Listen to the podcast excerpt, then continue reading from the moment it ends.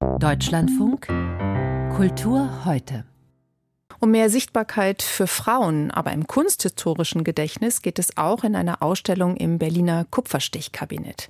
Unter dem Titel Muse oder Macherin werden Frauen in der italienischen Kunstwelt von 1400 bis 1800 vorgestellt. Die Barockmalerin Artemisia Gentileschi ist die mit Abstand bekannteste.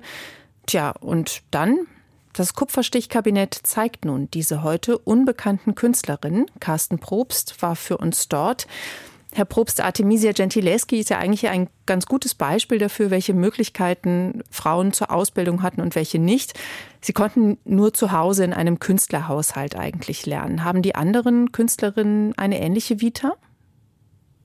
Ja, also zumindest für Italien muss man sagen, dieses gängige Klischee, äh, Frau Reinhardt, dass äh, Frauen keinen oder Künstlerinnen keinen äh, Zugang zu Akademien, zu Kunstakademien hätten, eine lange Zeit zumindest nicht gehabt hätten, das stimmt so nicht ganz. Äh, Dagmar Korbacher, die die Direktorin des Berliner Kupferstichkabinetts, verweist darauf, dass gerade im Italien des 16. oder 17. Jahrhunderts so eine Zugangsbeschränkung für Frauen nicht existierte. Artemisia Gentileschi, Sie haben sie gerade erwähnt, wurde zum Beispiel 1616 als erste Frau Mitglied der Accademia del Disegno in Florenz. Allerdings muss man sagen, Frauen konnten keine einflussreichen Ämter an diesen Akademien ausüben. Vorgestellt werden hier dann zum Beispiel auch andere Künstlerinnen wie Teresa del Po oder Lavinia Fontana oder Isabetta Parasole, die auch Akademikerinnen waren. Elisabetta Sirani, eine herausragende Zeichnerin und Malerin, hat in Bologna sogar eine eigene Zeichenakademie gegründet. Trotzdem muss man sagen, Frau Reinhardt, natürlich hatten Frauen spezifische Benachteiligungen auch in dieser Zeit zu ertragen, unter anderem natürlich auch sexualisierte äh, Gewalt. Artemisia Gentileschi, wieder das bekannteste Beispiel, sie wurde als junge Frau vergewaltigt. Beim Prozess gegen ihren Vergewaltigter wurde sie, das muss man sich auch wirklich nochmal klar machen, mit Daumenschrauben gefoltert, um ihre Aussage gegen den Mann zu verifizieren. Aber Sie hat denn ja trotzdem eine Karriere als Künstlerin gemacht und damit möchte die Ausstellung auch sozusagen diesem Klischee der weiblichen Opferrolle ein bisschen entgegentreten. Künstlerinnen waren durchaus starke, selbstbewusste Frauen und Persönlichkeiten mit eigenständigen Werken, die auch bedeutende Karrieren machen konnten. Das Interessante ist ja, wenn man sich mit dem Thema feststellt, dass äh, man sieht, dass einige Künstlerinnen in ihrer Zeit durchaus sehr bekannt waren. Wie konnten die dann vergessen werden?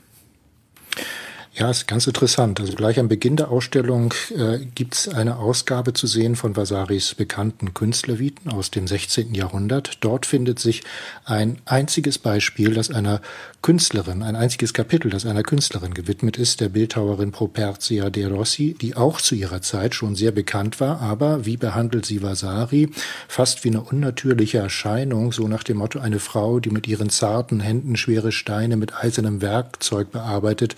Wie geht geht das dann? Und überhaupt dieser ganze Bereich, der war doch eigentlich bislang immer Männern vorbehalten.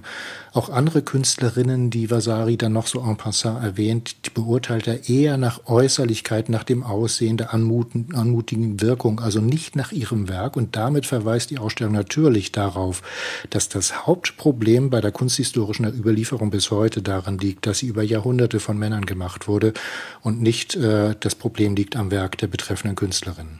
Obwohl, und das ist ja auch Teil der Ausstellung, es Sammlerinnen gab oder Ehepartnerinnen von Künstlern, die das Werk unterstützt haben und auch geprägt haben. Wie groß war der Einfluss auf die Kunstgeschichte dieser Frauen?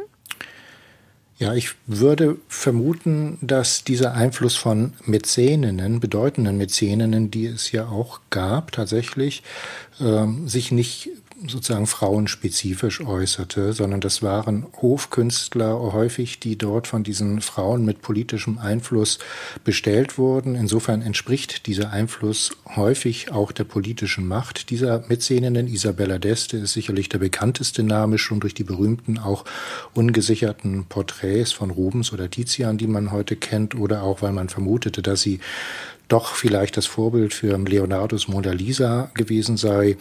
Oft sind es dann eher eben Frauen mit großen äh, eigenen Hofstaat wie Christina von Schweden, die französische Königin Maria de Medici.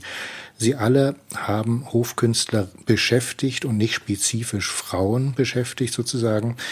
Dann gibt es aber auch noch eben andere Fälle, unbekanntere Fälle, wie zum hm. Beispiel die von Francesca Gänger, eine Künstlerin, die den Maler Federico Zuccari geheiratet hat und ihm eben oft Modell stand.